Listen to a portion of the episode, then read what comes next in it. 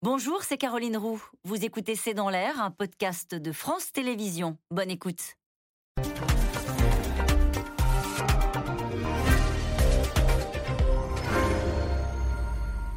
Bonsoir à toutes et à tous. L'armée russe gagne du terrain et enregistre des succès militaires, des succès à coups de bombardements massifs et aveugles, au point que Volodymyr Zelensky accuse les Russes de vouloir tout détruire dans le Donbass. Côté ukrainien, on peut certes compter sur le soutien logistique des Occidentaux, à commencer par les canons César, livrés par la France, qui permettent de tirer à 40 km sur les forces russes avec euh, une grande précision. Question, Vladimir Poutine est-il en train de réussir à s'emparer du Donbass? Comment vit-on sous la coupe des Russes? Quelle suite pour cette guerre qui dure maintenant plus de trois mois? Quels sont les objectifs de Vladimir Poutine et des Occidentaux? C'est le sujet de cette émission de ce C'est dans l'air, intitulée ce soir Ukraine, les Russes pilonnent et avancent.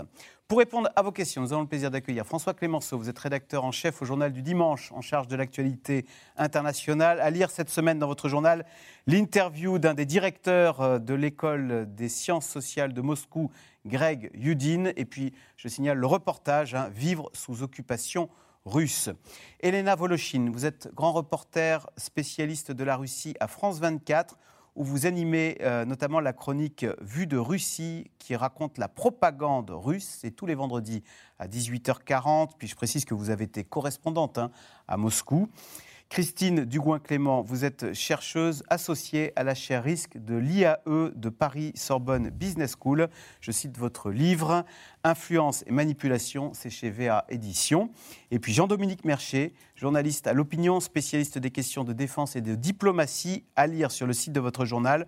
Ukraine, l'armée russe marque des points dans le Donbass. Merci de participer à cette émission en direct. François Clémenceau, on disait au début, les Ukrainiens croient en la victoire. Est-ce que ça s'est retourné? Est-ce que, euh, eh bien là, c'est l'armée russe qui pousse son avantage et les gains sont maintenant du côté russe sur le terrain, sur le terrain militaire oui, alors ça dépend de quel terrain on parle, parce qu'il y a plusieurs fronts dans cette guerre. Donc euh, c'est vrai qu'on a parlé de succès ukrainien euh, il y a quelques temps, parce que effectivement les forces ukrainiennes avaient réussi à repousser les forces russes et à désencercler en fait les, certaines grandes villes comme Kharkiv au nord.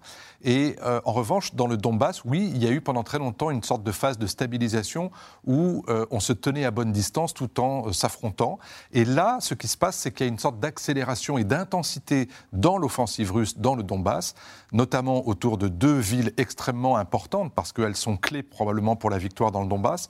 L'une qui s'appelle Severodonetsk et l'autre qui s'appelle Kramatorsk. Et donc on voit bien qu'il y a, depuis notamment la prise de Mariupol, que ça n'est pas forcément un, rapport direct, mais on sent bien qu'il y a une, une, massification, si vous voulez, à la fois des troupes, du matériel utilisé et dans l'intensification des bombardements, vous les avez signalés, pour prendre en tenaille, en quelque sorte, les forces ukrainiennes, pour les couper de leurs routes de ravitaillement, qui sont sur des fronts plus à l'arrière. Et donc oui, ce mouvement-là est extrêmement euh, spectaculaire, extrêmement violent.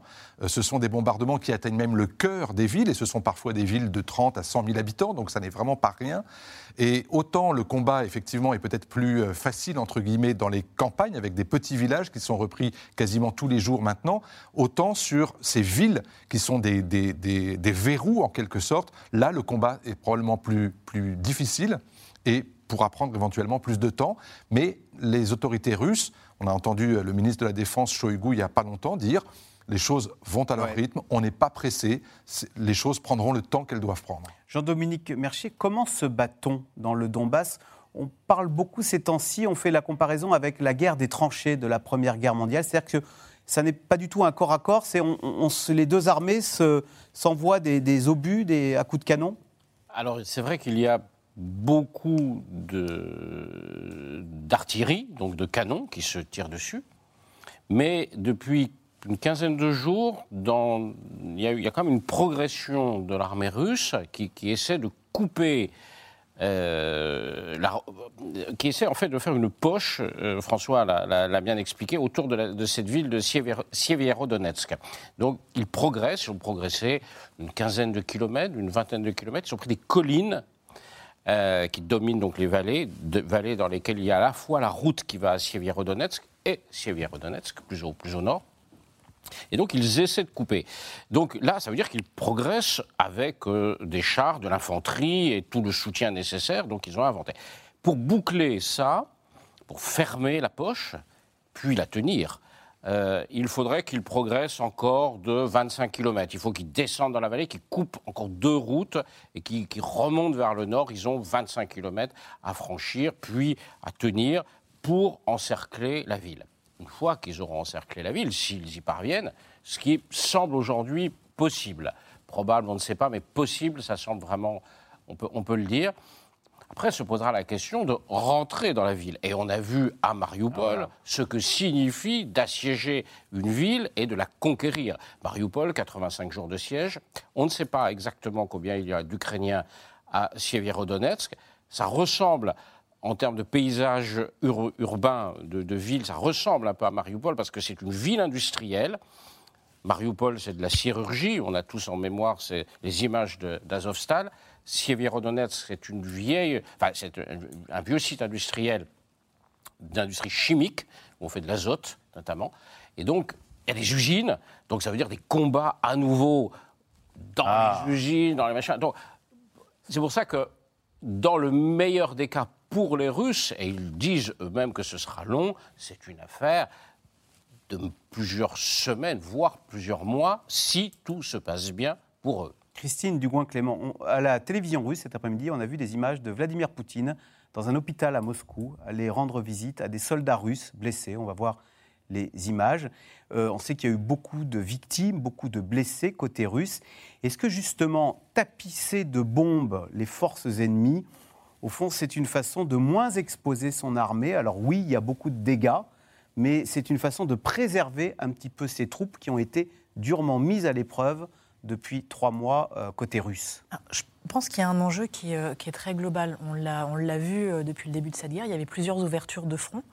Euh, maintenant, il y a eu effectivement un renforcement dans le Donbass, avec néanmoins des objectifs, là encore, qui ont été vus à la baisse. C'est-à-dire que les encerclements sur les villes qui ont été citées ne sont plus les encerclements de Kiev ou de ces gros enjeux-là. Donc on relimite sur des poches qui sont un petit peu plus petites, un petit peu plus mesurées. Mais un des intérêts, notamment russes, et un des problèmes, ça va être de soutenir l'effort de guerre sur un temps long. Et ils, vous l'avez dit très justement, ils ont inscrit maintenant, depuis plusieurs semaines, même auprès de la population, le fait que ça serait un conflit long, euh, tout en déclarant que tout va bien et que c'est conforme au plan. Mais néanmoins, ils l'ont inscrit dans le temps long. Euh, là, un des enjeux, c'est plusieurs choses. Déjà d'arriver à essayer de limiter la capacité ukrainienne à euh, maîtriser les positions de ses forces. Donc quand vous allez faire des frappes en profondeur dans différents points, eh bien ça divise aussi les forces ukrainiennes. Quand vous allez faire ces frappes et que vous allez pilonner, il y a un autre enjeu, c'est ce qui reste de population civile qu'il faut écarter des lignes, les blessés qu'il faut ramener. Or, la ligne étant très dangereuse, eh bien ça reste encore beaucoup les Ukrainiens qui font ces systèmes de va-et-vient. Donc vous allez affaiblir et, euh, et quelque part euh, limiter la capacité d'action. Il y a un autre point aussi, c'est qu'il y a des zones qui ont été, euh, suite au repli russe, minées. Or, l'armée ukrainienne, depuis le début, a fait preuve d'une extrême agilité, c'est-à-dire d'opérations euh, militaires ciblées sur des points précis et en étant extrêmement mobile, y compris en appliquant parfois des retraits stratégiques. Plus vous allez couper les lignes logistiques, donc limiter l'approvisionnement, limiter la rotation euh, des hommes, plus vous allez avoir euh, des, des, des zones minées ou bombardées, plus cette mobilité qui est une des forces ukrainiennes va être compliquée. Donc tout ça, c'est un enjeu qui est assez fort. Et un des points peut-être euh, qui pourrait euh, être un avantage aussi pour la Russie, c'est quelque part de pousser l'Ukraine à mener le conflit où la Russie se sent le plus à l'aise, un combat de position avec une artillerie euh, forte, ou du moins estimée forte, qui pourra avoir un nettoyage euh, des villes fort qui évitera d'avoir ce combat très coûteux en hommes, périurbains ou urbains, euh, et de choisir non seulement les terrains sur, euh, et en limitant les points de force de l'autre côté. Donc on a tout ça, à mon avis, probablement, qui rentre en jeu et qui limiterait l'effort de guerre qui devra être soutenu dans un temps long, ce qui sera quand même, je pense, un enjeu, quoi qu'en dise Moscou. Elena Voloshin, voilà, on, on a salué l'héroïsme des Ukrainiens, mais il y a un moment, il y a l'arithmétique militaires qui font que l'armée russe, la grande armée russe, va finir par venir à bout du Donbass et conquérir ce territoire assez maigre, hein, quand même, à l'est de, l'Ukraine. Oui, alors manifestement, le Donbass, c'est quelque chose qui est sans concession pour Vladimir Poutine. Il y a une première grande guerre qui a été perdue, celle pour prendre toute l'Ukraine. Ils maintiennent la pression sur les grandes villes par des frappes de missiles à longue portée. Mais enfin, il y a la seconde guerre euh, qui, euh, qui, a été mise en place et une, une, grosse révision de la stratégie qui a été de se recentrer sur le Donbass. C'était une priorité dès le départ. C'est juste que l'ambition au départ était beaucoup plus grande. Vladimir Poutine, avant même le début de la guerre, il a dit qu'il a commencé par reconnaître les républiques populaires autoproclamées de Donetsk et de Luhansk. Ça a été même préalable à la, grande invasion.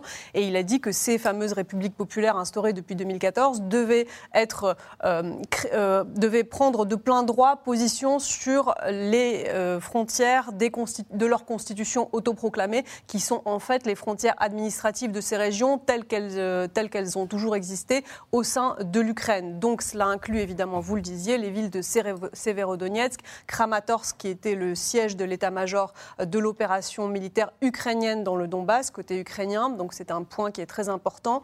Et euh, Slaviansk aussi, qui a été la première ville saisie par les, par les Russes et par les pro-russes au tout début de la guerre. Étant donné que la Russie a reconcentré toutes ses forces sur cette région, et d'ailleurs euh, j'avais une source parmi les combattants ukrainiens dans la région de Kharkiv qui me disait que les Ukrainiens étaient étonnés de la facilité avec laquelle ils avançaient et de la vitesse de retrait des Russes. C'est presque comme si les Russes autour de Kharkiv n'opposaient plus de résistance et cela a permis aux, aux Ukrainiens d'aller quasiment jusqu'à la frontière russe. Donc manifestement, il y a eu euh, cette reconcentration de toute la force de frappe russe en tout cas celle qui combat au sol avec les tanks dans le Donbass. Vous, vous, vous notiez tout à l'heure l'histoire des tranchées, mais ça c'est quelque chose qui était dans une guerre de position dans le Donbass lorsque la ligne de front était figée depuis 2014. Mais enfin depuis que l'armée progresse, on n'est on est plus dans les tranchées, on est comme le disait Jean-Dominique Mercher en train d'avancer et de créer euh, ces encerclements. Ça c'est la méthode à, propre à l'armée russe qui est d'encercler les villes, de les pilonner. Ils appellent ça la méthode chaudron. Ça a aussi euh, été mis en place dans les villes de Debaltseve et Ilovaisk, dans Alors, le c'est- Donbass. C'est-à-dire la méthode 2014. chaudron. C'est-à-dire qu'en fait, pilonne, ils pilonne, encerclent, pilonne, voilà, et puis on- Mariupol, ils encerclent, ils pilonnent jusqu'à essouffler, épuiser, euh, voire euh, forcer à se, à- à se retirer euh, les, les- les- les- les troupes qui sont encerclées ou bien se, se retrancher dans les souterrains comme ils l'ont fait à l'usine. Azovstal. Et une fois qu'ils ont vraiment épuisé euh, cette poche, eh bien, ils, ils finissent par prendre la ville qui peut être quasiment détruite comme les, comme les Mariupol. Mais cela, ça n'a pas d'importance à partir du moment où on peut aller draper des drap- de- planter des drapeaux euh, russes, soviétiques, C'est veut. terrible, ça. On n'est absolument pas dans la guerre chirurgicale. C'est tout le contraire, la, la- la méthode chaudron. hein. Je reprends Oui, votre expression. euh. Juste un point d'histoire sur cette méthode dite chaudron. En fait, Ah, elle est connue, elle est Oui, ancestrale. bah, elle est- En fait, ça vient. C'est une méthode. C'était la tactique de base, enfin la, la manière d'opérer de base de l'armée allemande pendant la Seconde Guerre mondiale. On appelle ça en allemand un Kessel, euh, un chaudron. Euh, voilà. Euh, et euh, donc on, avance et on entoure les, les- les- les- les villes, puis une fois qu'on a entouré, on réduit. La Wehrmacht a combattu comme ça pendant absolument toute la guerre euh, de l'Est face aux soviétiques de 41 à 45. Donc c'est- vraiment des choses, c'est de la tactique de base euh, militaire en même temps. Ça n'a rien de très original. Euh, les soviétiques avaient au contraire développé des choses beaucoup plus originales, mais ils n'ont pas les moyens de les mettre en œuvre. Ce que faisaient les soviétiques, depuis, le- ils, ils perçaient le front à un endroit et ils s'engouffraient massivement, mais avec des centaines de milliers, voire des millions d'hommes, pour aller le plus loin possible. Et c'est ça qui a cassé l'armée allemande entre, à partir du- de 42 jusqu'à 45. Donc c'est quelque chose, on retrouve, c'est assez fascinant, on retrouve aux mêmes endroits, parce que la Seconde Guerre mondiale s'est passée là, on retrouve aux mêmes endroits des combats du même type qu'entre 1941 et 45. D'ailleurs- À une échelle beaucoup plus réduite, précisons-le, parce que euh, nous ne sommes pas du tout, du tout, du tout dans les mêmes niveaux d'effectifs euh, que ce que les, les soviétiques appelaient, appelaient la Grande Guerre Mais patriotique. le ministre des Affaires étrangères fait référence à la Seconde Guerre mondiale. Il dit que c'est la bataille la plus impitoyable hein, sur le sol européen depuis la Seconde Guerre Ouais, mondiale. Kharkov, Voilà. Kharkiv, Kharkov. Ministre ukrainien, ministre des Affaires Mais en étrangères. termes d'effectifs, quand même, c'est quand même côté euh, russe, on parle de 50 euh, groupements tactiques, ça fait à peu près 50 000 hommes, euh, avec la logistique qu'il y a derrière. Il faut peut-être compter deux à trois fois plus de soutien logistique à l'arrière pour alimenter cette zone d'offensive. Côté ukrainien, c'est évidemment moindre. Non, non, c'est plus côté ukrainien. parce que c'est, on est dans un système de défense, mais admettez, admettons que ce soit à peu près de quelque chose d'équivalent. Vous avez quand même là On n'a pas vu ça depuis Hein très longtemps. 100 000 hommes qui se battent aujourd'hui, et vous avez vu le rythme des, des- bombardements, y compris les raids aériens côté russe, etc. Multipliez ça par, le, par les bases arrières qui approvisionnent constamment ces, ces- ces lignes de défense et, d- et- et- et d'attaque, et vous avez quand même là pratiquement 200, 300 000 hommes qui sont mobilisés dans cette bataille du Donbass. Il faut, C'est re- il faut considérable. remonter au- à la Seconde Guerre mondiale pour voir ça en Europe. Ah, très Mais certainement, c'était oui. dix fois plus. oui. Alors, nous plus. sommes donc désormais dans le quatrième mois de la guerre en Ukraine. Depuis plusieurs semaines, la Russie met toutes ses forces sur le Donbass et ses troupes avancent face aux Ukrainiens en difficulté. Le président Zelensky appelle à l'Occident à livrer plus d'armes. Sujet euh, d'Anne Maquignon et Michel Bouilly.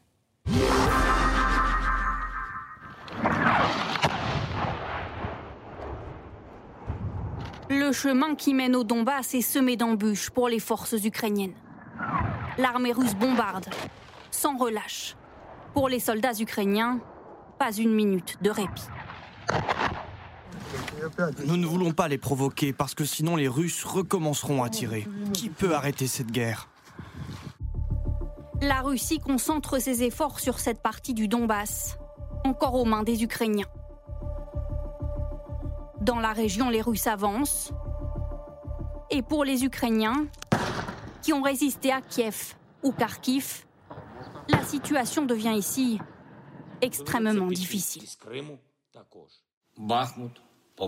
Bakhmut, Popasna, Sievierodonetsk, dans cet axe, les occupants ont concentré toutes leurs forces. Ils ont créé un bain de sang ici et tentent de tout détruire. Tout, absolument tout, littéralement. Personne ne s'en était pris au Donbass de cette manière. Je suis reconnaissant à tous ceux qui luttent, à tous nos héros qui tiennent leur position et ont le courage de contre-attaquer. Sievero est désormais encerclé. Dans la commune voisine de Lysychansk, dimanche, la raffinerie de pétrole a été visée par les Russes. À 60 km de là, l'étau se resserre aussi sur la ville de Bakhmut. Des habitations, il ne reste que des ruines, mais certains habitants, plus de 100 000 personnes selon les autorités, refusent de partir. Tous les membres de ma famille sont partis. Il ne reste que ma mère et moi. Je n'ai nulle part où aller. J'ai vécu ici toute ma vie. Je demande à Dieu ce qu'ils veulent. La Russie n'est pas assez grande pour eux. Pourquoi tuez-vous des gens? Je demande à Dieu de rendre aux Russes leur raison. Mais pour les Russes, pas question de battre en retraite. Au contraire, après la chute de Mariupol, ils annoncent déjà d'autres victoires. Nous continuons l'opération militaire spéciale jusqu'à la réalisation de tous les objectifs, peu importe l'énorme aide occidentale au régime de Kiev et la pression sans précédent des sanctions. Kherson est leur exemple. Les Russes y ont repris le pouvoir fin mars après de brefs combats. Ici, la guerre semble loin désormais. Mais les symboles de Moscou sont partout. Sur les bâtiments, le drapeau ukrainien a été remplacé. Le Z russe est partout dans la ville. Le rouble est devenu la monnaie officielle. Exit le maire ukrainien, ce sont désormais des pro-russes aux commandes de la ville. Nous sommes une entité, la région de Kherson, et nous rentrerons dans la Fédération de Russie en tant que région à part entière de la Fédération de Russie. La vie, presque comme si de rien n'était, mais pour les Ukrainiens, pas facile de vivre sous occupation russe. Je suis pour le pouvoir ukrainien. Je vis en Ukraine, je suis ukrainienne, je vis sur ma terre et je veux que Kherson reste libre. Je veux que cela soit comme avant. Avant, on vivait bien et tranquillement. Il n'y a pas de médicaments en pharmacie. Ils ont apporté quelques provisions, des produits à des prix stratosphériques, tous deux ou trois fois plus chers qu'avant. Les visages sont plus détendus à Kharkiv, deuxième ville du pays. Le métro a repris du service hier, moins de deux semaines seulement après que les soldats ukrainiens ont forcé les Russes à reculer. C'est très bien. Je ne m'attendais même pas à ce que ça marche aussi bien. Les gens essaient probablement de faire en sorte que la vie reprenne. C'est bizarre. Les gens ont vécu ici pendant trois mois et maintenant ça ressemble à une journée normale où on va au travail comme d'habitude. À Boucha, c'est le retour du marché, une renaissance dans cette ville martyre où des centaines de cadavres avaient été découverts. Elena Voloshin, est-ce que ce qu'on vient de voir, c'est un exemple de ce qu'on appelle la russification? Montrer qu'au fond, quand ce sont les Russes au pouvoir, l'administration russe, bah, ça fonctionne. Le métro, il fonctionne à Kharkiv. Alors que Kharkiv, c'est pas russe. Hein. Ce qu'on disait justement, c'est que c'est les, Ukrainiens qui sont à Kharkiv, mais effectivement, à Kherson. Eh oui, Kherson, pardon. Oui, Kherson qu'on vient de voir. Kherson, Kherson. Euh, bah oui, alors donc ce qu'ils font, euh, c'est d'abord il y a la, la passeportisation. Hmm. Euh, Vladimir Poutine aujourd'hui d'ailleurs a signé une loi pour simplifier la délivrance de passeports russes aux habitants de Kherson et attention de Zaporizhia qui n'est pas encore prise par les Russes. Donc ça, c'est quand même d'une Donc on donne aux Ukrainiens, on leur donne un passeport russe. Oui, mais c'est ce qu'ils ont fait dans tous les territoires séparatistes. Qu'est-ce que ça change Que ce soit en Transnistrie, en Ossétie du Sud, en Abkhazie, à Donetsk, à Luhansk, eh bien ça change que finalement, après, on peut dire que ce sont des Russes et que la Russie est légitime à aller les aider et les libérer des Ukrainiens qui en fait sont sur, sur leur territoire. Si on attaque Kherson, on attaque la Russie et on attaque des Russes. Exactement. Un passeport russe. C'est exactement ça. Par exemple, dans le Donbass, ils ont distribué. En fait, c'est une annexion de facto, si vous voulez. C'est-à-dire que même s'ils n'ont pas reconnu, Vladimir Poutine, pendant des années, n'a pas reconnu les républiques euh, pardon, séparatistes populaires de Donetsk et de Luhansk, mais il avait distribué quelques 300 000 passeports. Il avait même et, autorisé ces gens à voter aux élections en Russie. Donc, par exemple, quand il y avait eu les élections législatives à la fin de l'année dernière, les habitants mm. de Donetsk et de Luhansk ont pu voter. Donc, en fait, finalement, ce sont, ça, devient de, de facto des citoyens russes et moi, lorsque je parlais avec les responsables séparatistes de ces régions, ils me disaient, mais qu'ils nous reconnaissent ou pas, qu'ils nous annexent ou pas, finalement, on est déjà en Russie. En fait, voilà, c'est ce que. Euh, et on, parlait d'ailleurs tout à l'heure de, la Wehrmacht. Euh, je crois que Hitler faisait ça aussi dans les territoires occupés. Il instaurait le marque. Donc là, ils instaurent le rouble. Donc c'est en fait, c'est voilà, c'est planter le drapeau, mettre la monnaie, distribuer les passeports. Ça s'appelle tout simplement une occupation. Euh, c'est aussi, ça passe aussi par la mise en place d'administrations qu'on dit civiles militaires, c'est-à-dire qu'il y a une police militaire, une police d'occupation c'est souvent assuré par des unités comme la Rasgvardia, la garde nationale russe, qui se chargent de maintenir l'ordre, de faire en sorte qu'il n'y ait rien qui dépasse, aucune manifestation, pas de guerre, de, pas, de, pas de partisans, pas de pas d'action terroriste, pas d'attentats euh, contre, contre les intérêts russes, comme on dit. Donc ce sont des territoires qui sont extrêmement aussi militarisés. Donc d'un côté, voilà, il y a tout ce qui est administration, euh, mise en place des, des, institutions, instauration aussi de nouveaux, de nouveaux maires, de nouveaux fonctionnaires, et puis il y a tout l'aspect euh, maintien de l'ordre par des militaires, par des paramilitaires qui, euh, qui s'occupent d'instaurer euh, l'ordre russe dans, ces territoires. Christine Dubois-Clément, on a vu quand même un peu de résignation parfois dans, ce, dans, cet autobus à, Kherson, la femme qui dit Bah oui, j'aime pas les Russes, mais qu'est-ce que vous voulez que je fasse? Est-ce qu'on peut imaginer que, comme à l'époque soviétique, bah, le peuple n'est pas content, mais il baisse la tête et il accepte la loi du plus fort, en l'occurrence la loi de Moscou, qui impose son rouble et son passeport? Ça va être une situation qui va quand même être compliquée. Et euh, ce que vous disiez, c'est qu'il y a une militarisation qui est extrêmement forte. Et euh, là, on parlera même d'opérations terroristes, c'est-à-dire que des Ukrainiens qui pourraient refuser euh, donc le contrôle russe. Donc, rappelons quand même qu'on parle d'une invasion hein, d'un territoire d'un pays souverain.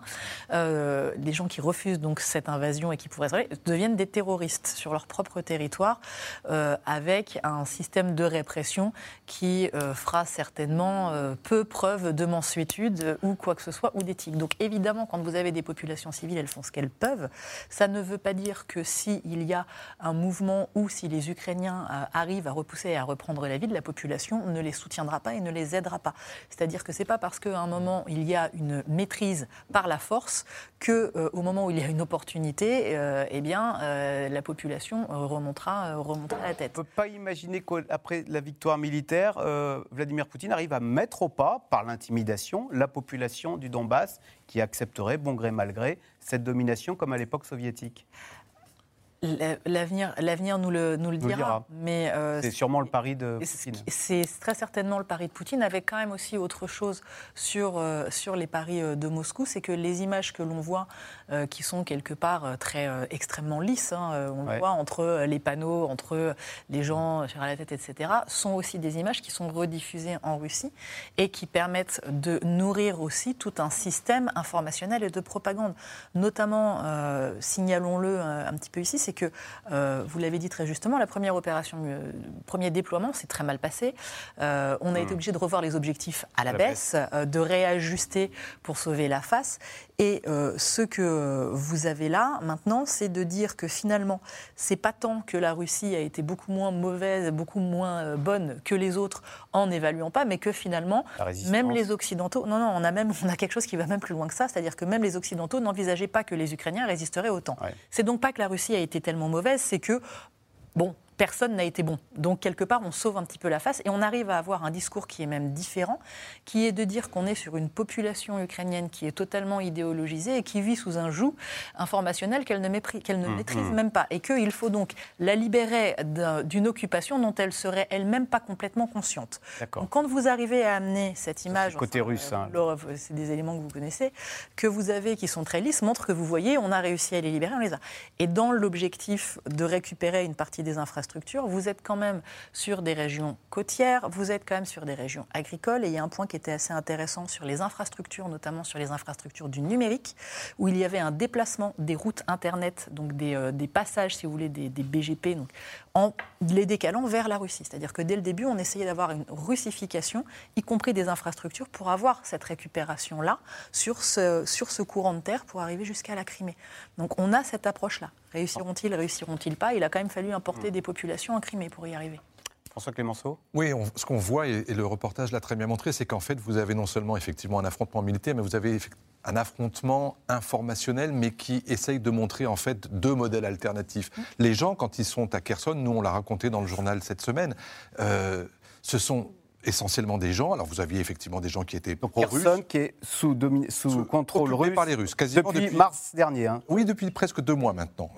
alors vous avez des gens qui sont très contents. Euh, ils, étaient pour la Russie, euh, ça va, ça se passe bien. Il n'y a pas eu la guerre, donc j'allais dire, ils vivent dans une forme de normalité.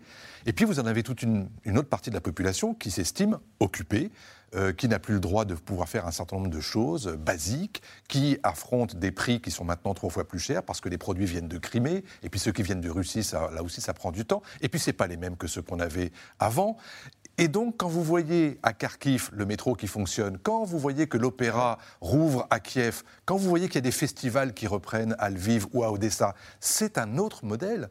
Ça, vous ne l'avez pas dans les territoires euh, qui sont sous occupation ou dans les territoires qui sont actuellement bombardés. Et donc, la guerre violente, brutale sur des populations civiles qui ne sont pas forcément hostiles à la Russie, mais qui ont juste envie de paix, et puis, ceux qui aujourd'hui ont réussi à repousser l'ennemi et qui vivent aujourd'hui une forme de normalité, ce sont deux modèles qui s'affrontent. Et c'est pour ça que Zelensky en fait autant dans la communication. Il vante son propre modèle. Regardez chez nous, on est des résistants, on est des démocrates, on restaure la, culture que nous avions avant la guerre. Et ça, ça permet non seulement pour sa propre population, mais aussi pour nous, les Européens, de nous dire ça, il faut le soutenir. Et c'est très important.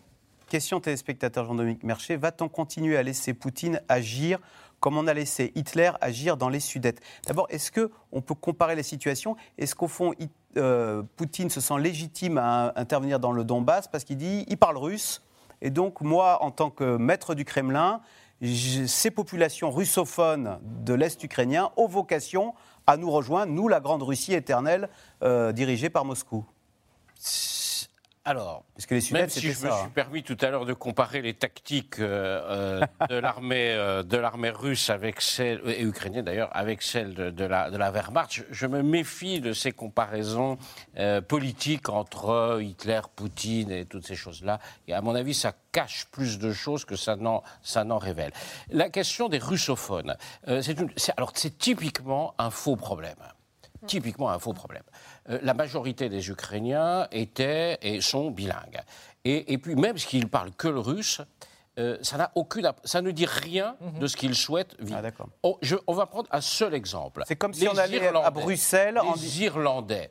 Les Irlandais parlent à 98% anglais ça n'en fait pas des sujets de Sa Majesté la Reine Elisabeth II. Ça en fait les républicains, les gens qui se sont révoltés, l'IRA, qui ont combattu les Anglais pendant des décennies, ils parlent anglais.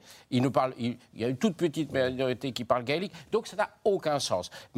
J'avais des ancêtres alsaciens qui parlaient un dialecte alsacien de l'allemand, hein, de la dialecte allemand. Voilà, ça ne faisait pas des Allemands. Ils se sont, ils étaient des Français. Donc la question des russophones est un faux problème.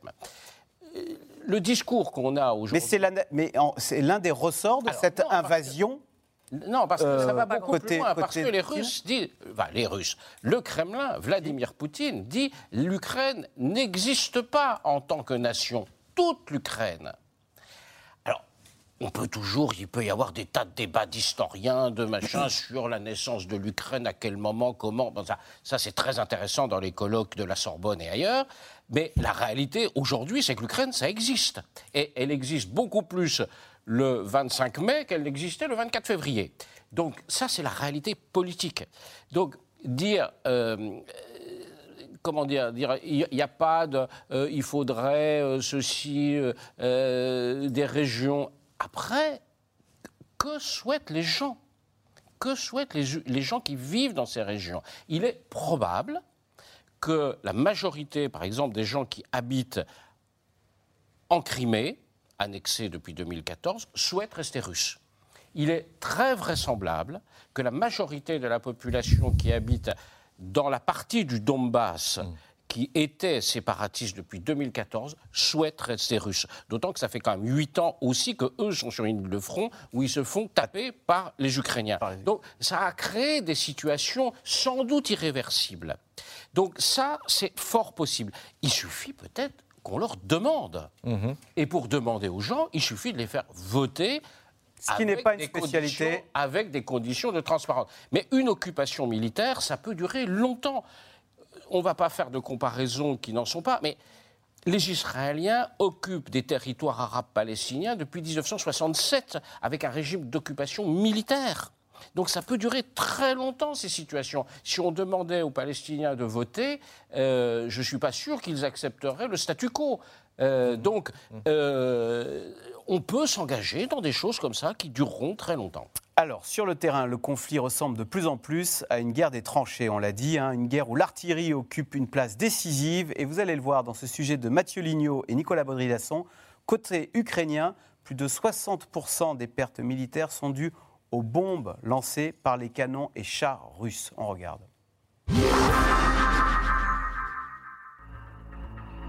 Un déluge d'obus et de roquettes quotidiens dans l'est de l'Ukraine. La guerre se mène ici à coups d'artillerie. Ces soldats ukrainiens tirent à plusieurs kilomètres sur les positions russes. Sur ces obus, un message pour les envahisseurs, une réponse aux victimes de la ville de Tchernihiv. Il y a du plaisir, bien sûr, dans notre travail lorsque la cible est atteinte. En général, on ne nous dit pas sur quelle cible nous tirons.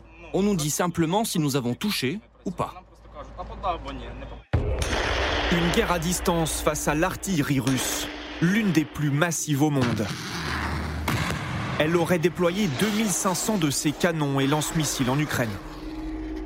Chaque jour, elle vante ses effets, comme ce bombardement de nuit.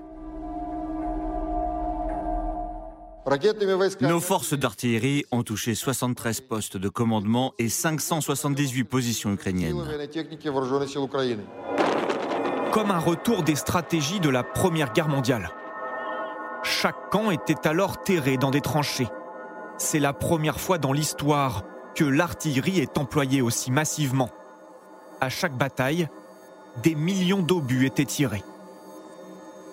En Ukraine, la stratégie russe est semblable, selon Michel Goya, historien et colonel. Vraiment, la doctrine russe, c'est euh, d'écraser euh, la résistance. Euh, les fantassins, les, les blindés, ils ont leur mission, c'est essentiellement de trouver où se trouve l'ennemi, et puis de désigner l'artillerie qui va tirer dessus.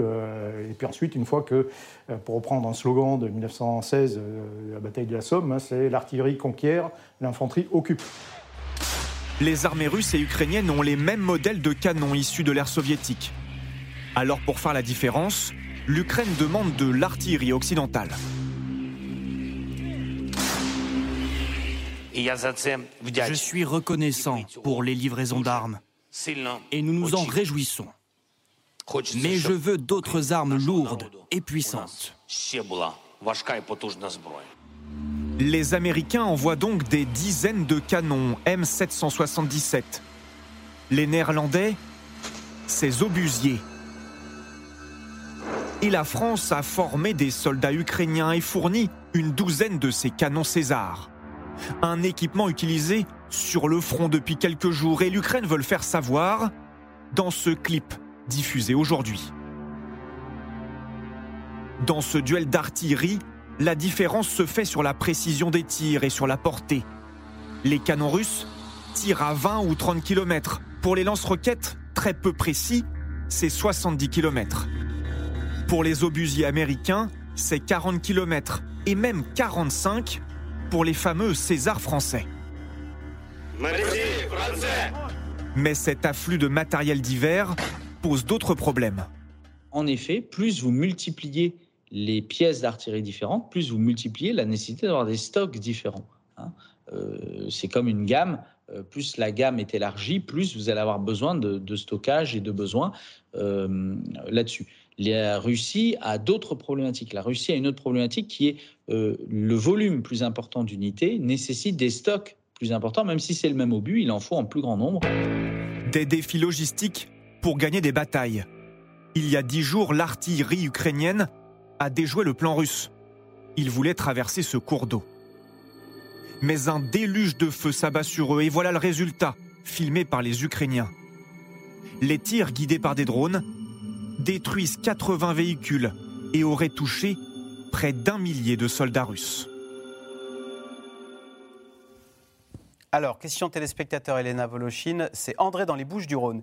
Les milliards de dollars injectés par les États-Unis et la livraison des canons César pourrait-il inverser le rapport de force? Mais ils ont déjà inversé le rapport de force. C'est-à-dire qu'il euh, y a deux choses qui fait gagner les Ukrainiens dans cette guerre, du moins dans la première qui, je le disais tout à l'heure, a été perdue par les Russes, à savoir euh, euh, ce qu'ils voyaient comme un blitzkrieg au départ, Vladimir Poutine, pour prendre toute l'Ukraine, c'est la motivation des hommes et euh, les armes qui sont livrées par les Occidentaux. Il est absolument clair que si les États-Unis et les Européens ensuite, avec l'artillerie lourde, n'avaient pas soutenu l'Ukraine et ne leur livraient pas autant d'armes et, de, moyens financiers, eh bien les Ukrainiens ne gagneraient pas cette guerre. C'est bien pour cela que Volodymyr Zelensky, depuis le début, a fait le tour des parlements, y compris a pris la parole devant le Congrès pour dire qu'il avait besoin euh, de soutien, qu'il avait besoin de ses armes.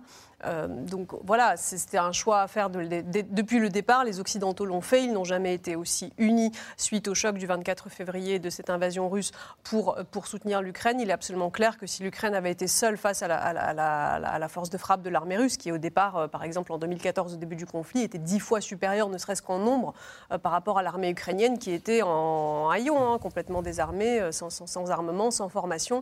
Il y a aussi euh, voilà, toutes les formations qui sont dispensées depuis 2014 par les Américains. Ça va très vite, les Ukrainiens sont motivés, ils apprennent vite apparemment. Et donc oui, clairement, euh, le, choix a été fait et maintenant les Occidentaux, les États-Unis ont l'air de vouloir aller jusqu'au bout pour, pour faire gagner les Ukrainiens. Donc François Clémenceau, Vladimir Poutine est quand même censé, fondé à dire que les Occidentaux s'immiscent énormément dans ce conflit en apportant des armes qui changent la donne, qui changent ses plans. Il nous avait prévenu, Vladimir Poutine, parce qu'au début on apportait des mitraillettes, maintenant on apporte du matériel très lourd. Il nous avait prévenu, si vous continuez, vous aurez des mesures de rétorsion comme vous ne l'avez jamais vu. Mm. Il bluffait, il ne se passe rien. On fournit des armes, des Césars. Euh, la Suède et la Finlande entrent dans l'OTAN. Là aussi, il nous, il nous avait menacé. Il ne se passe rien. Finalement, c'était du bluff. D'abord, c'est un toujours trop tôt pour essayer de deviner ce que veut dire Poutine ou ce que va faire Poutine. Donc moi, je me garderais bien de, voilà, de présager quelques mouvements ou réactions de sa part. Mais la vérité, c'est que cette aide occidentale militaire à l'Ukraine ne fait pas d'elle une co-belligérante. C'est faux. Euh, ce sont des, accords qui sont passés. Il n'y a pas un seul soldat euh, de l'OTAN qui se trouve aujourd'hui sur le sol ukrainien. Il y a eu de la formation pendant de longues années, mais qui n'était pas une formation spécifiquement autant destinée à l'Ukraine. C'était des conseillers envoyés par chacun des pays. Euh, et donc aujourd'hui, le risque, c'est la durée. C'est-à-dire combien de temps, nous, Européens, Américains et autres, allons pouvoir continuer à alimenter l'armée ukrainienne en armement. Il y a un moment où on arrive aussi à, des problèmes de stock, tout simplement. Parce qu'aujourd'hui, on se rend compte que cette guerre, elle est très consommatrice précisément d'obus, de missiles, d'armes anti-chars, etc. Et il y a un moment, sur une guerre de trois mois, ça va. Si cette guerre, elle est censée durer 6, 9, 12 mois et peut-être plus, ça veut dire que notre industrie de défense va se trouver directement contributrice de cet effort de guerre euh, ukrainien, qui est considérable. Et donc, euh, c'est pas un hasard si euh, c'est l'un des débats qu'il y a en ce moment entre Européens pour savoir comment on prend en charge cette contribution nécessaire à la défense des Ukrainiens. Même question qui se pose aujourd'hui aux États-Unis, où une partie du complexe militaro-industriel est en train de se demander si, au-delà des vieux équipements américains qu'on leur livre, est-ce qu'il va falloir faire plus et combien et, euh, et, dans quelle proportion? Euh, Il y a déjà un certain nombre de pénuries. Euh, par exemple dans le domaine des missiles. Donc ça veut dire qu'il faut produire plus pour donner plus. Et puis ensuite, vous avez côté russe un problème qui est aussi celui de la production. Parce qu'il y a eu des chiffres qui ont circulé sur le nombre de missiles qui ont déjà été tirés par, euh, par les Russes. Or, on sait que ces missiles, lorsque ce sont des missiles, par exemple, guidés, ils ont euh, une part de composants, et certains de ces composants, électroniques notamment, étaient fournis avant par d'autres puissances occidentales. Donc il y aura un moment. Donc la guerre pourrait se tasser faute de munitions. Alors, c'est peut-être beaucoup trop tôt pour le dire, mais ce sont des questions qui aujourd'hui se posent dans les états-majors des deux camps, et y compris chez leurs alliés. L'objectif de guerre maintenant, Vladimir Poutine, on essaye de deviner, est-ce que c'est le Donbass, est-ce que s'il a le Donbass, il s'arrête Et nous, notre objectif de guerre, euh, Christine Dugon-Clément, euh, j'ai été très frappé de lire cette interview de la patronne, de la première ministre estonienne, qui semblait répondre à Emmanuel Macron, qui dit on ne doit pas laisser de porte de sortie à Poutine. Ça veut dire quoi ça? Ça veut dire que les Estoniens disent maintenant il faut aller traquer la bête jusqu'au Kremlin ça veut dire que, euh, Parce que je dis ça parce que Emmanuel Macron mhm. a dit on ne doit pas humilier Poutine. Demain, nous aurons à négocier avec lui autour de la table. Ne refaisons pas l'erreur que nous avons faite en 1918 quand nous avons humilié les Allemands qui, pour se venger, sont venus nous déclarer la guerre 22 euh, ans plus tard. Ah, il y a plusieurs points dans, votre question.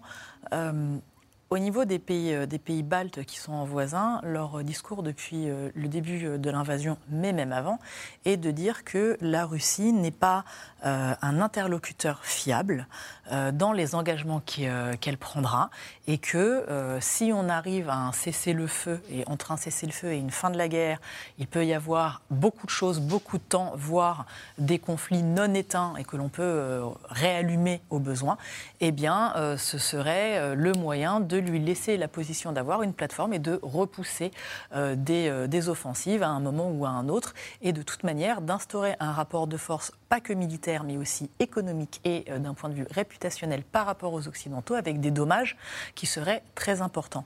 Ce que les Baltes, mais les Polonais aussi expliquent, c'est que, vous l'avez dit, effectivement, il y a un coût à soutenir les Ukrainiens. Il y a un coût qui est important sur un temps court. Maintenant, quel sera le coût quand bien même euh, il y aurait une décision qui euh, serait prise et qui irait à l'encontre des engagements pris jusqu'alors, donc qui aurait des effets euh, détestables d'un point de vue réputationnel avec nos alliés, mais aussi avec le reste du monde, un État qui ne soutient pas sa parole d'une manière ou d'une autre, c'est un peu compliqué, eh bien, on pourrait avoir un coût très lourd de ce conflit sur un temps long pour avoir voulu économiser un coût très lourd sur un temps court. Donc on peut avoir quelque part un enjeu qui est extrêmement compliqué.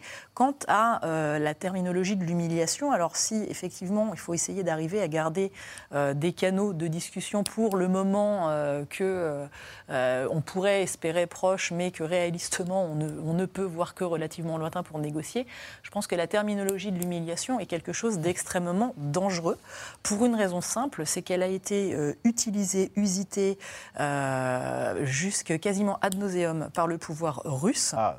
Euh, en expliquant qu'il est l'objet euh, d'humiliation euh, volontaire de la part des Occidentaux, tout en oubliant quelque part les humiliations que la Russie a pu infliger là aussi à ses voisins, que l'on parle d'une approche géopolitique, militaire, diplomatique ou même simplement en termes de déclaration. il y a une, un ensemble de mots, alors pas forcément directement de la bouche du président Poutine, qui essaye d'avoir une mm, parole mm. beaucoup plus rare depuis le début du conflit, qui fait parler son entourage et ce qui lui permet d'avoir une position en recul quasiment euh, de, modération.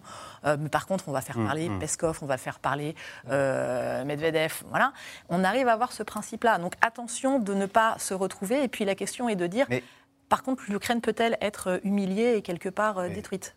Jean-Dominique Mercier, juste, pour comprendre, quand donc, la première ministre estonienne dit ne pas laisser de, poste, de porte de sortie à Poutine, quand Joe Biden dit pour l'amour de Dieu, cet homme ne peut pas rester au pouvoir, en fait, c'est que dans plusieurs capitales, on envisage une Russie sans Vladimir Poutine, disons les choses. Oui. Euh, il y a même des pays qui aimeraient que la Russie ne soit pas là où elle est sur la carte du monde. C'est notamment le cas des Baltes et des Polonais. Euh, je pense que les Baltes et les Polonais, leur, leur sujet, même peut-être les Suédois aussi, leur sujet, c'est pas le régime, c'est le fait qu'ils sont des voisins de ce grand pays et qui ne savent pas, qui, ont, ils ont toujours eu des problèmes à vivre avec, à côté ou sous ce grand pays. Donc il faudra à un moment ou à un autre euh, revenir à des discussions diplomatiques.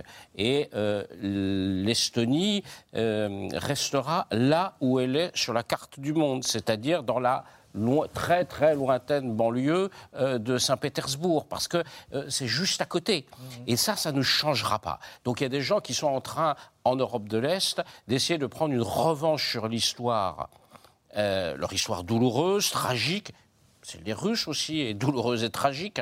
Euh, et, il faut sortir de ça. Si on ne sort pas de ça, ça continuera ad vitam aeternam. Donc, je veux dire, moi, je me méfie beaucoup euh, de ces déclarations à l'emporte-pièce de la, de la première ministre estonienne. Et euh, je pense qu'il y a une ligne qui est plus raisonnable, qui est la ligne que défendent les Français, les Allemands, les Italiens et une partie des Américains, parce que le débat existe aux États-Unis sur jusqu'où il faut aller. Euh, il y a eu récemment des déclarations d'Henry Kissinger, l'ancien conseiller euh, de Nixon, qui est allé assez loin en disant il, faut, il faudra que euh, l'Ukraine cède du terrain, du territoire. il y a un éditorial du New York Times très récent qui dit bon, écoutez, c'est bon, on va quand même pas, on va pas, on peut pas aller, on peut pas détruire la Russie. Il faudra un jour discuter. Donc il y a, des voix qui me semblent être des voix plus raisonnables et, et qui sont des voix qui sont pour la paix et la paix le plus vite possible. Alors, face aux menaces émergentes venues de Russie ou encore de Corée du Nord, des pays dits pacifistes se réarment. L'Allemagne engage 100 milliards d'euros pour moderniser son armée et achète de l'armement américain. Euh, même intention au Japon. Quant à la Suède et la Finlande, l'intégration à l'OTAN est désormais un objectif affiché. Sujet de Romain Besnénou et Christophe Roquet.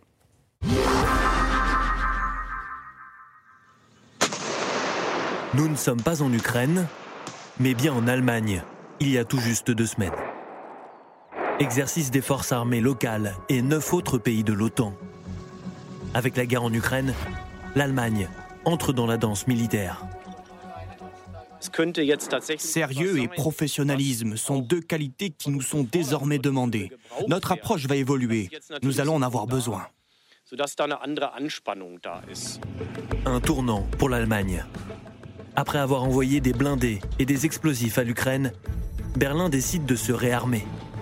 La Bundeswehr se voit attribuer une enveloppe exceptionnelle de 100 milliards d'euros pour moderniser la défense du pays.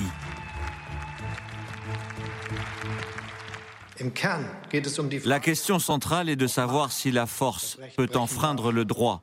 Si nous permettons à Poutine de revenir à l'époque des grandes puissances du 19e siècle, ou si nous avons la force de fixer des limites aux dirigeants comme Poutine. Et l'Allemagne ne fait pas dans la demi-mesure. Elle vient de commander 60 hélicoptères Chinook aux Américains pour 5 milliards de dollars et 35 avions de chasse F-35. Une nouvelle force de frappe spectaculaire dans un pays où l'armée mal équipée est considérée comme obsolète depuis la fin de la Seconde Guerre mondiale.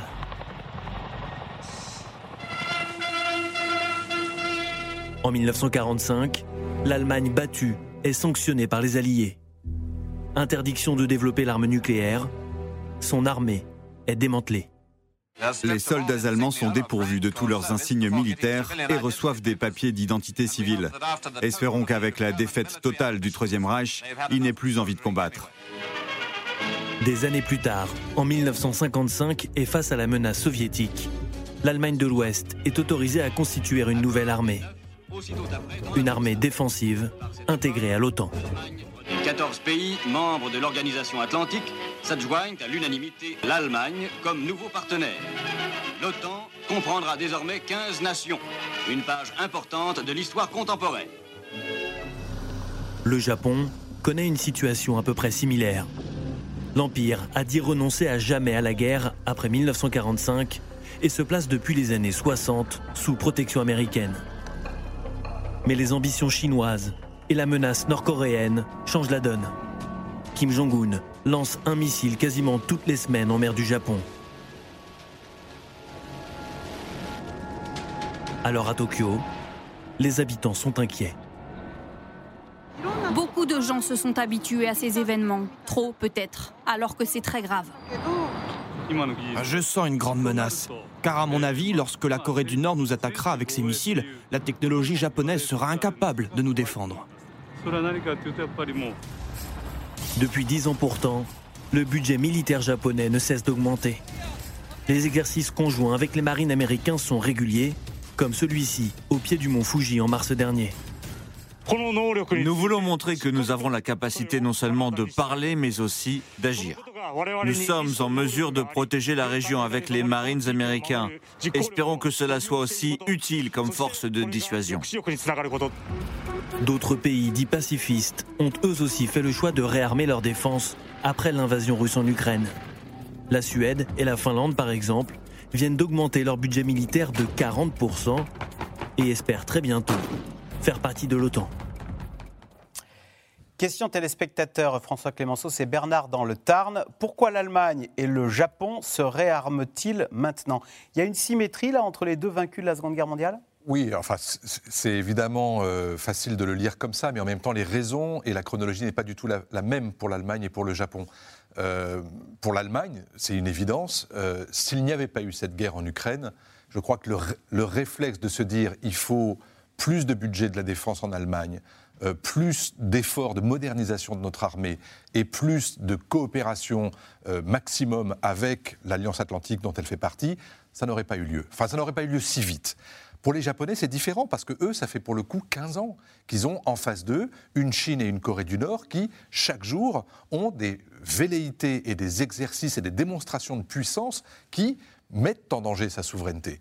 Et jusqu'à présent, jusqu'à l'arrivée de Donald Trump au pouvoir, il y avait une forme de consensus sur le fait que, évidemment, les États-Unis, qui disposent sur place de près de 50 000 hommes, les défendraient avec euh, toute la puissance de, leur, euh, leurs enfin, de leurs navires, de leurs avions et de leur, euh, et de leur infanterie sur place. Mais lorsque Trump est arrivé, il y a eu entre les, deux pays comme de, une forme, pas de méfiance, mais côté japonais, on se disait nous ne sommes plus si certains que les États-Unis viendront à notre secours si jamais on a des difficultés.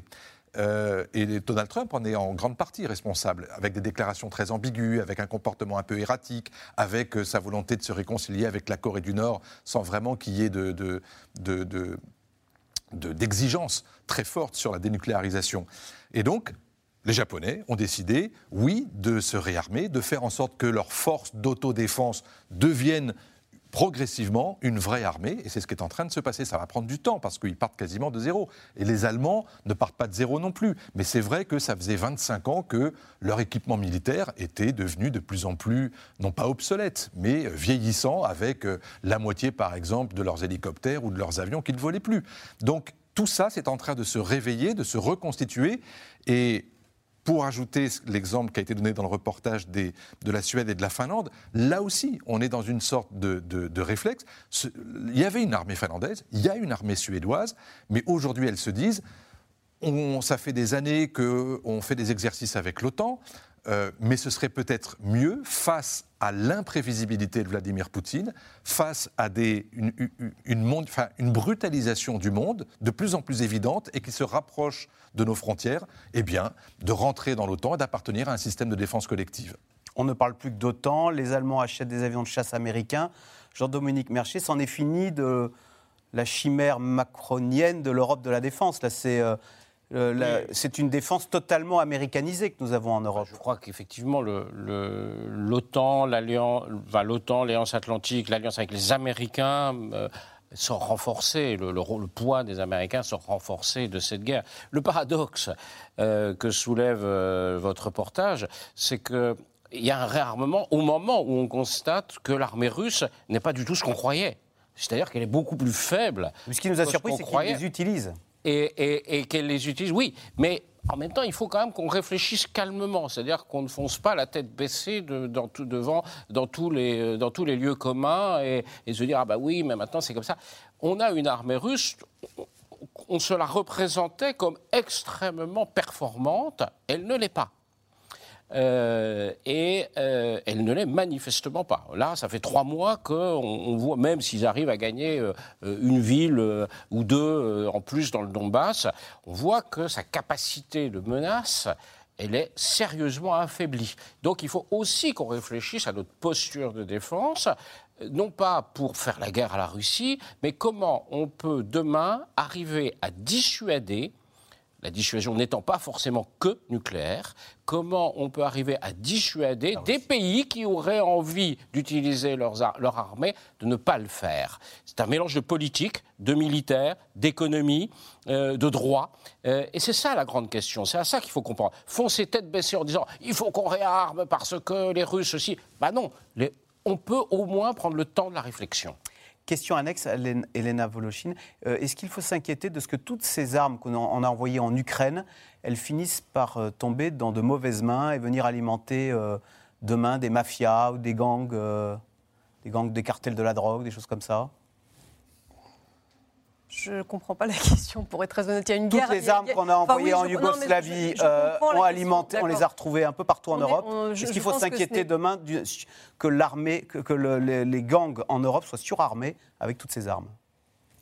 Non? C'est pas une question, je pense on, est, on, est, dans une guerre, on est dans une guerre de, à grande échelle, de haute intensité, avec un pays qui est agressé par le pays voisin. Est-ce que ces armes vont se retrouver dans, je sais pas, non, c'est vraiment pas la question. Ces armes sont utilisées pour pour, pour, pour défendre un territoire, pour essayer de sauver un pays, pour pour voilà, pour face, face, face à une agression sans précédent. Donc, non, mais je ne conteste pas la légitimité d'envoyer des armes. Je m'inquiète. Est-ce que demain, oui, évidemment, de la traçabilité de ces armes. Je sais, je sais pas comment vous répondre à cette question. Oui, évidemment évidemment, il y a un danger que les armes euh, soient, qu'il soit fait un mauvais usage des armes, mais enfin, euh, en ce moment, les armes sont quand même, ont quand même vocation à être détruites dans des bombardements et au combat. Donc, euh, après, oui, évidemment, Il question annexe. Question dans un second je, je pense qu'en fait, c'est, on, est en train de, regarder beaucoup trop loin, de, tirer des plans sur la comète. Enfin, il y a, on est en train de banaliser la guerre, de, mener des débats qui, qui, n'ont pas lieu d'être. Enfin, je, je, pense qu'il faut revenir quand même à l'essentiel. Et c'est aussi cette question de est-ce qu'il faut faire des référendums ou ne pas faire des référendums dans les territoires qui ont été occupés par la Russie. Enfin, je veux dire, ce n'est même pas une question. Il y a une invasion, il y a une occupation. Pourquoi est-ce que tout d'un coup, on trouverait cela légitime de mener un référendum euh, dans des territoires Il semble qu'on parle suffisamment de l'Ukraine pour ne pas dire qu'on banalise la guerre. on doit être ici, euh, je ne sais pas combien de émission là-dessus. Bien sûr, non, mais on ne le, prend pas euh, à la légère. non, non, bien sûr. Ce que je veux dire, c'est qu'à force d'en parler et de poser beaucoup trop de questions qui ne sont pas euh, des questions immédiates sur ce qui est en train de se passer en ce moment, et de, parce qu'on doit en parler de plus en plus, de, soulever de plus en plus de questions qui n'en sont pas, je trouve que c'est il y, a une certaine banalisation, il y a, il y a certains débats qui, qui, commencent à être problématiques. Ah, allez, tout de suite, on revient à vos questions.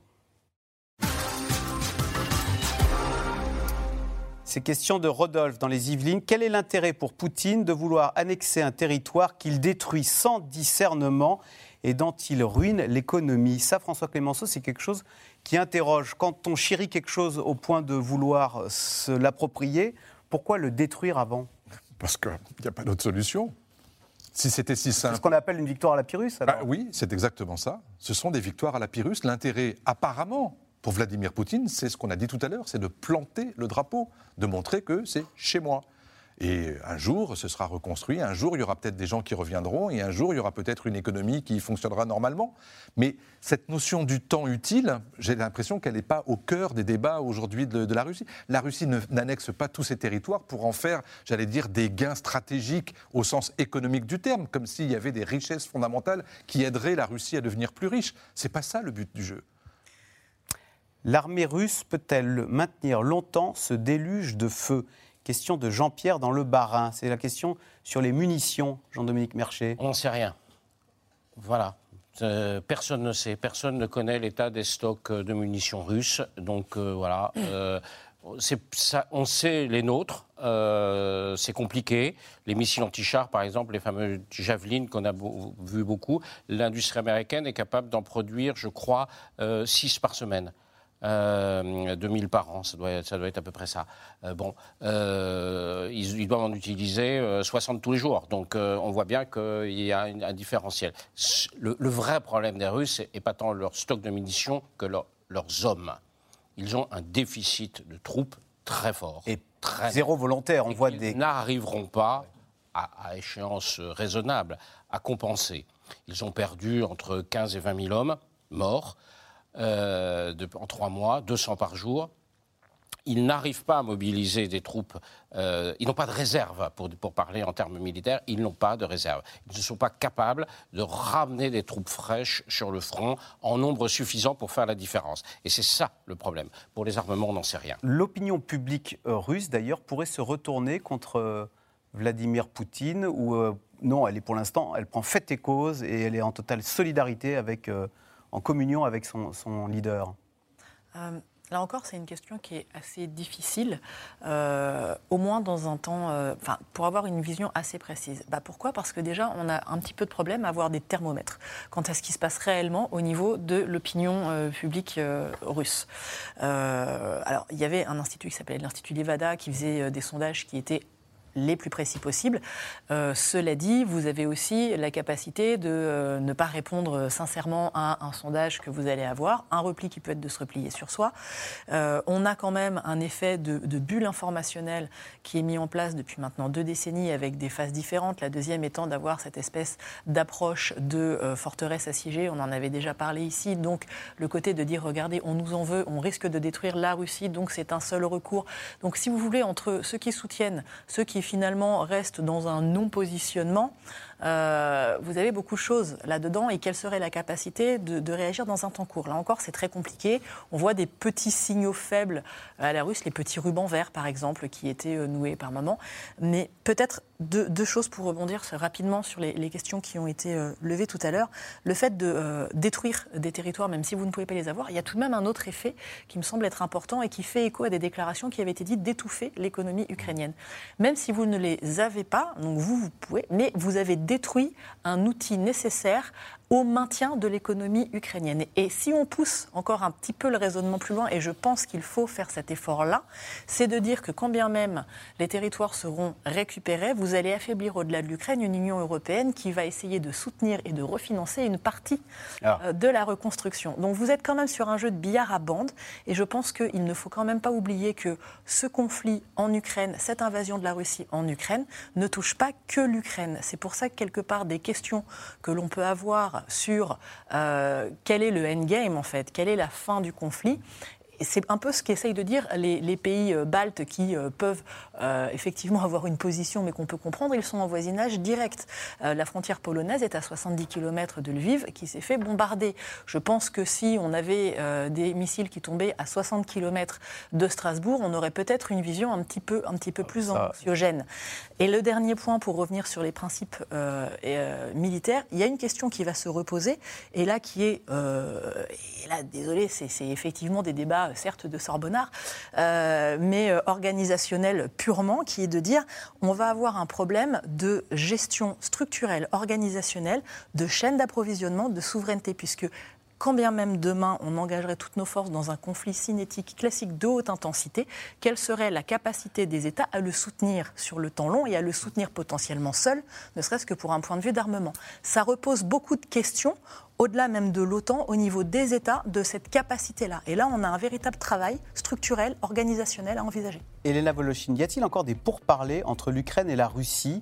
La chute de Mariupol n'avait-elle pas ouvert un canal de discussion? On se souvient d'une réunion en Turquie me semble-t-il. Est-ce qu'aujourd'hui les ponts sont rompus ou il y a encore la des émissaires en Turquie était un, fi un fiasco, ouais. au départ. Les Ukrainiens ont dit que, toutes les, que tous les pourparlers avaient été interrompus pour le moment. Donc pour le moment, a priori, il n'y a, a, plus de pourparlers entre les Russes et les Ukrainiens. Bien, merci beaucoup d'avoir participé à cette émission. Donc, on est à plus de trois mois de guerre et on s'interroge bien sur la, suite et les objectifs de guerre de chacun. Euh, vous restez sur France 5 à suivre C'est à vous. Et puis, nous, on se retrouve demain pour un nouveau C'est dans l'air. Bonne soirée sur France 5 et à demain.